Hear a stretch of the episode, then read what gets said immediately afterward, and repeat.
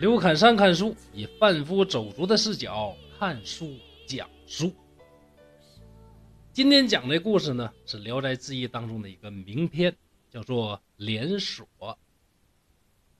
有这么一位杨于卫，杨生可能是为了考功名、安心学习吧，得找个消停地方，就找哪儿了呢？找到了泗水之滨。这儿也就是今天山东省的泗水县，现在归济宁市管辖。这条泗河有四个源头，所以呢，就得到了这个非常形象的名字。这老杨选的地方。相当的僻静，住在外边啊，是一个人家都没有。反过来呢，倒是有许多的古墓。每到深夜，这老杨是秉烛夜读，就听那窗外凄风阵阵，吹着墓地中的白杨树哗啦哗啦的响，听起来就像。万里波涛汹涌之声。要说这名篇，就是名篇。您看这蒲老先生描写的这个意境，一听就感觉身临其境。你说半夜你老哥一个，点个不亮不暗的蜡烛，墙外一片坟地，那风呼啦呼啦的吹。你说要是你的话，你啥心情？对不老杨虽然说到这儿是为了苦读，但毕竟也是普通人，在这儿触景生情，当然也感觉自己那叫空虚寂寞冷，外带一点点儿后脊梁骨冒凉风，正有点儿彷徨无措，那书啊也读不进去。忽然听到有个女子在墙外吟诵。玄夜凄风却倒吹，流萤惹草复沾围。那反复的吟诵，声音哀伤凄楚。这诗啥意思呢？老刘搁这解释一下：玄夜呢，就是深夜；倒吹就是寒风反复的不停的吹。萤火虫发着冷冷的光，落在野草上，又落在我的裙摆上。你说，作为一个老爷们儿，听到这样的诗，啥感觉？当然是怜香惜玉之心顿生，保护欲爆棚。当然了，再怎么爆棚，你说谁敢半夜三更上坟地去看女鬼念诗？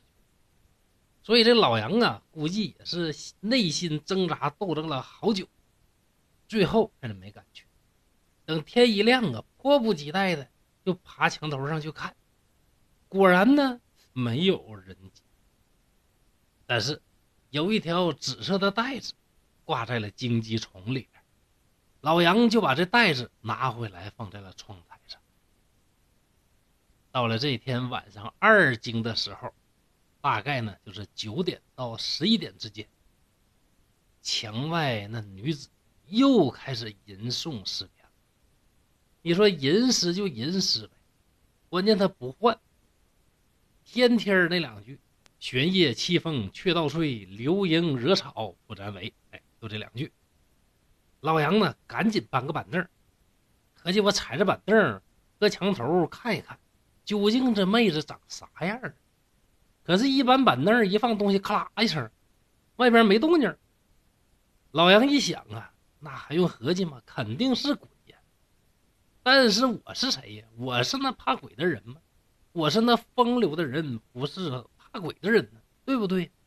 想我老哥一个在这地方孤孤单单，相当的寂寞，而这女鬼看来颇有才情。如果再有那如花之貌。那咱俩联系联系，每天半夜，这哥哥我整个红袖添香，那得有多巴适多安逸呀，对不对？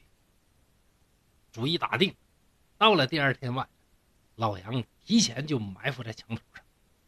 一更一过，九点来钟，只见一个女子从芳草丛中姗姗而出，手里边呢还扶着小树，低头悲伤的又吟诵起那两句诗。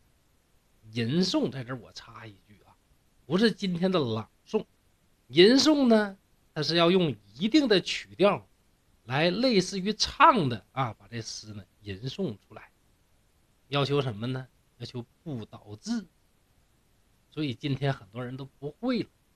一个女孩吟诵，再加上啊如此悲凉的这个词句内容，所以呀配上这个情景，确实是很冷、很清、很难过的感觉。老杨一听他吟诵这诗啊，就大壮搁那咳嗽两句。这女子一听，嗖一下，隐没在草丛中，看不见了。老杨呢，就蹲到墙根底下，继续埋伏。一合计，他还得出来，对不？过了一会儿，果然这个女子又出来吟诗。老杨等他吟完了之后，赶紧把自己早就想好的两句给接上。怎么说的呢？说：“幽情苦绪何人见？翠袖单寒月上时。”那意思大概就啥呢？说老妹儿啊，你呀穿着薄薄的单衣，一个人在月牙初上的时候形单影只，这可怜八叉哟！除了老哥哥我，还有谁了解你的苦闷呢？就看这两句诗，充分说明什么？咱老杨同志那绝对是一个相当懂得女人心的。老司机，话又说回来了，实际这诗谁写的呢？当然是蒲松龄老人家了。所以说，要说这蒲松龄老人老人家，他不是一个老司机，那谁信？跑题了啊！再回过来，过了好久，外面呢还是一点声音都没有。老杨呢就有点失望，哎呀，这费挺大劲对两句诗。对完还没动静呢，哎，没啥意思。忽然间，一个美女从外边袅袅挪挪的，哎，就走了进来。这美女深施一礼，说：“哎，先生，您是正人君子，风雅之士。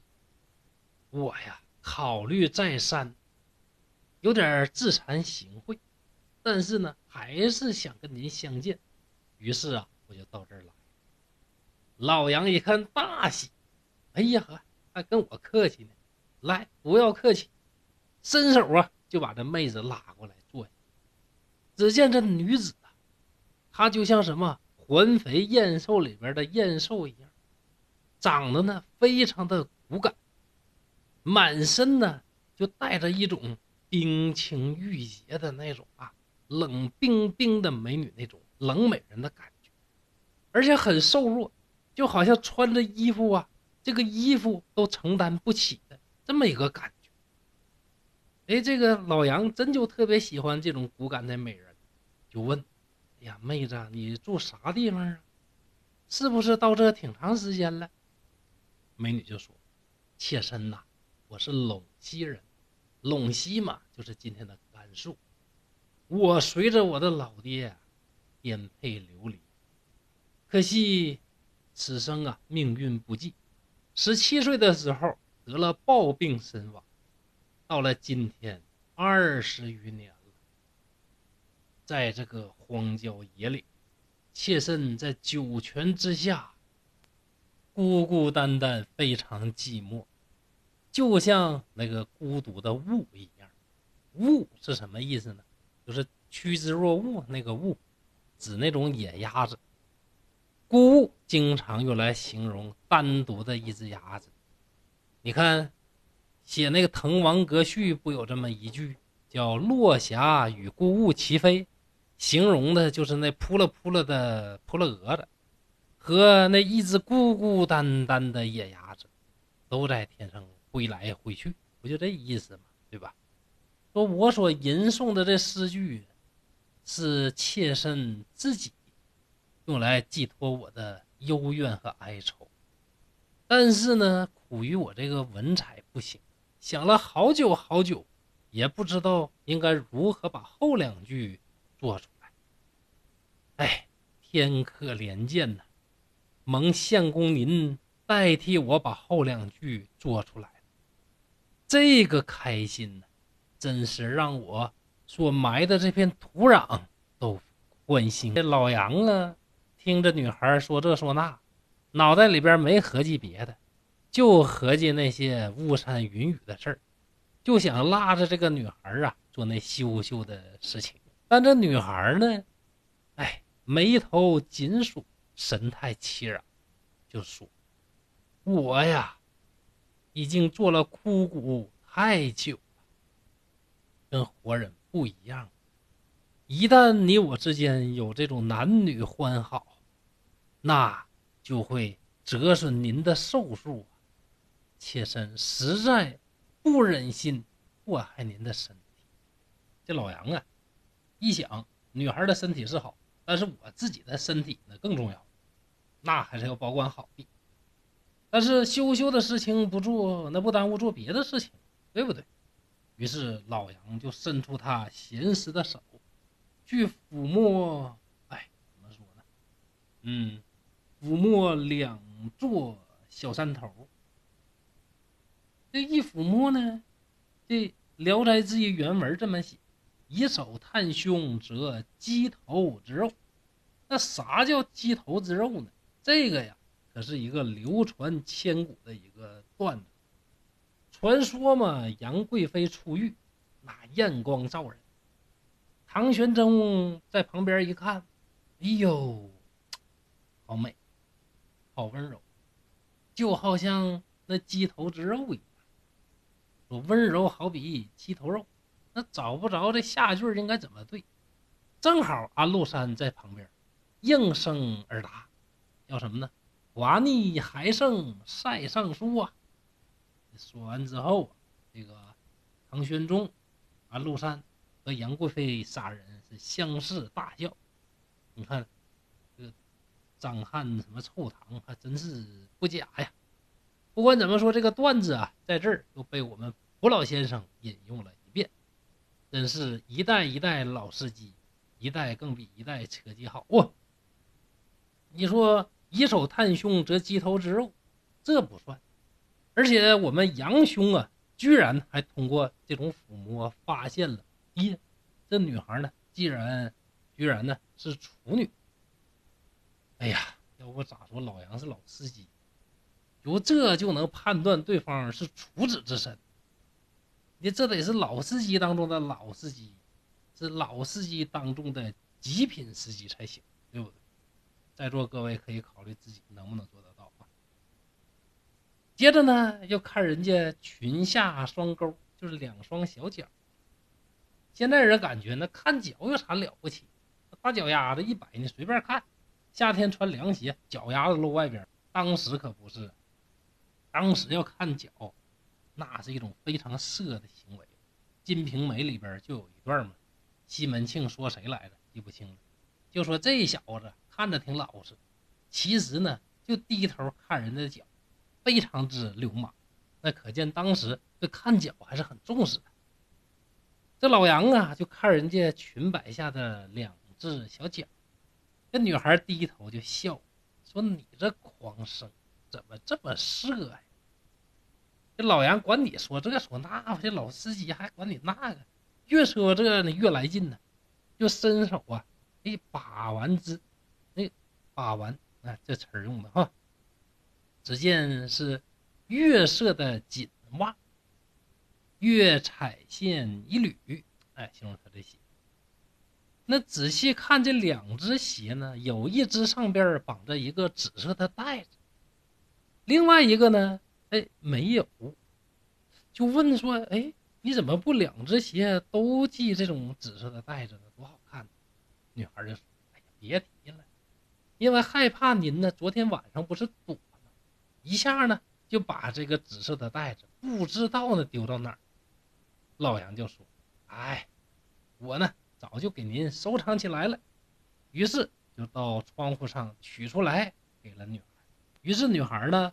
就把这个五彩线拿掉，把这个紫色的袋子系上，然后又到岸上去看书。只见呢，杨生的桌案上摆着一本叫《镰仓公词》。女孩一看这《镰仓公词》啊，是慨然呐叹息：“哎，妾生前呢，最爱读这本书。”今天再看到这本书啊，不是说恍如隔世，那就是隔世了，所以非常感慨。老杨呢，与这女孩谈诗论文，发现这女孩啊非常聪明，非常可爱。两个人呢，锦竹西窗，如得良友。锦竹西窗啊，这个也是一句诗啊，体现了夫妻之间在西窗上啊共同的。这个拿起剪子去剪竹，就如夫妻之间这种恩爱，一妻一友。当然，我们的老杨啊是非常开心，也偿了平生所愿之一吧。至此，每夜呀，只听到外边呢有轻微的吟诵，很快女孩就会到这儿与老杨相会。那老杨和这个女孩的爱情故事。究竟会发展成什么样子？最后，老杨和这女孩究竟又做没做那些修行的事情？这儿了，请听下文分解。